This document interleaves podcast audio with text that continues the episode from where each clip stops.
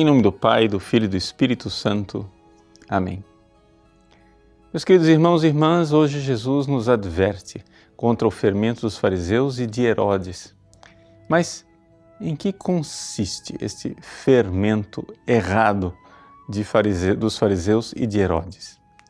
Em primeiro lugar, nós temos que ver que Herodes tinha uma certa crença em Jesus, mas não tinha fé verdadeira. Herodes queria ver Jesus operar milagres. Queria ver Jesus como quem vê é, o mágico, né? o leão do circo. Era uma curiosidade. Por quê? Porque queria ver portentos, mas não tinha verdadeira fé. Por isso, o fermento de Herodes, do qual nós todos devemos nos precaver, é o fermento de nos aproximarmos de Cristo por interesses fúteis ou por interesses pessoais. Quantas pessoas vão à igreja sem verdadeiramente buscar o Cristo? Quantas pessoas vão à igreja buscando alguém que seja uma espécie de pajé que resolva os seus problemas pessoais e que faça soluções mágicas para a vida deste mundo? Pois bem, nós temos que nos precaver disso porque esta atitude mágica com relação à religião, ela não tem nada a ver com o cristianismo.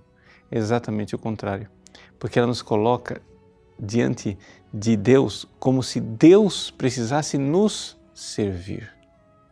Deus é que é o nosso servo e nós é quem dominamos.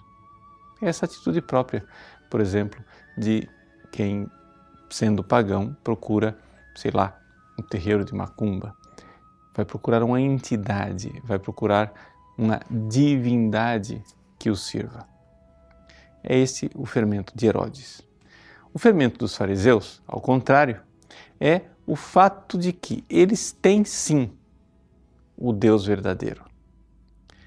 Mas, ao invés de servir a Deus de verdade, a observância da lei que eles fazem ainda é uma observância interesseira, superficial e hipócrita. Vamos esclarecer essa ideia. Veja, em primeiro lugar, Herodes não quer servir a Deus. Herodes quer que Deus os sirva. Já os fariseus, eles aparentemente servem a Deus porque seguem as leis.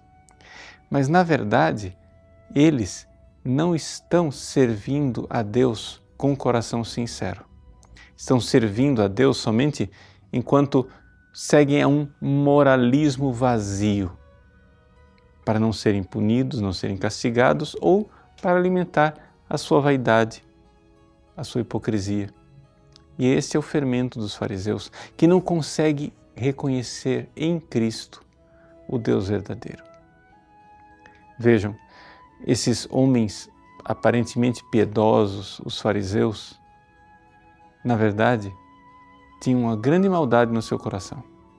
Quando nós vemos, por exemplo, que Jesus ressuscitou Lázaro, o maior milagre que o Cristo realizou aqui nesse mundo, e os fariseus, vendo aquele milagre, resolvem não somente matar Jesus, mas matar o próprio Lázaro, que era a prova do crime Pois bem, aqui que está o drama. O drama de que homens que servem a Deus, piedosos, que vão à igreja, entre aspas, e, no entanto, pervertem o coração de uma tal maneira que a vaidade e o orgulho os torna cegos diante do próprio Deus de salvação e de misericórdia que se apresenta. Por isso, o Evangelho de hoje serve de exame de consciência para nós.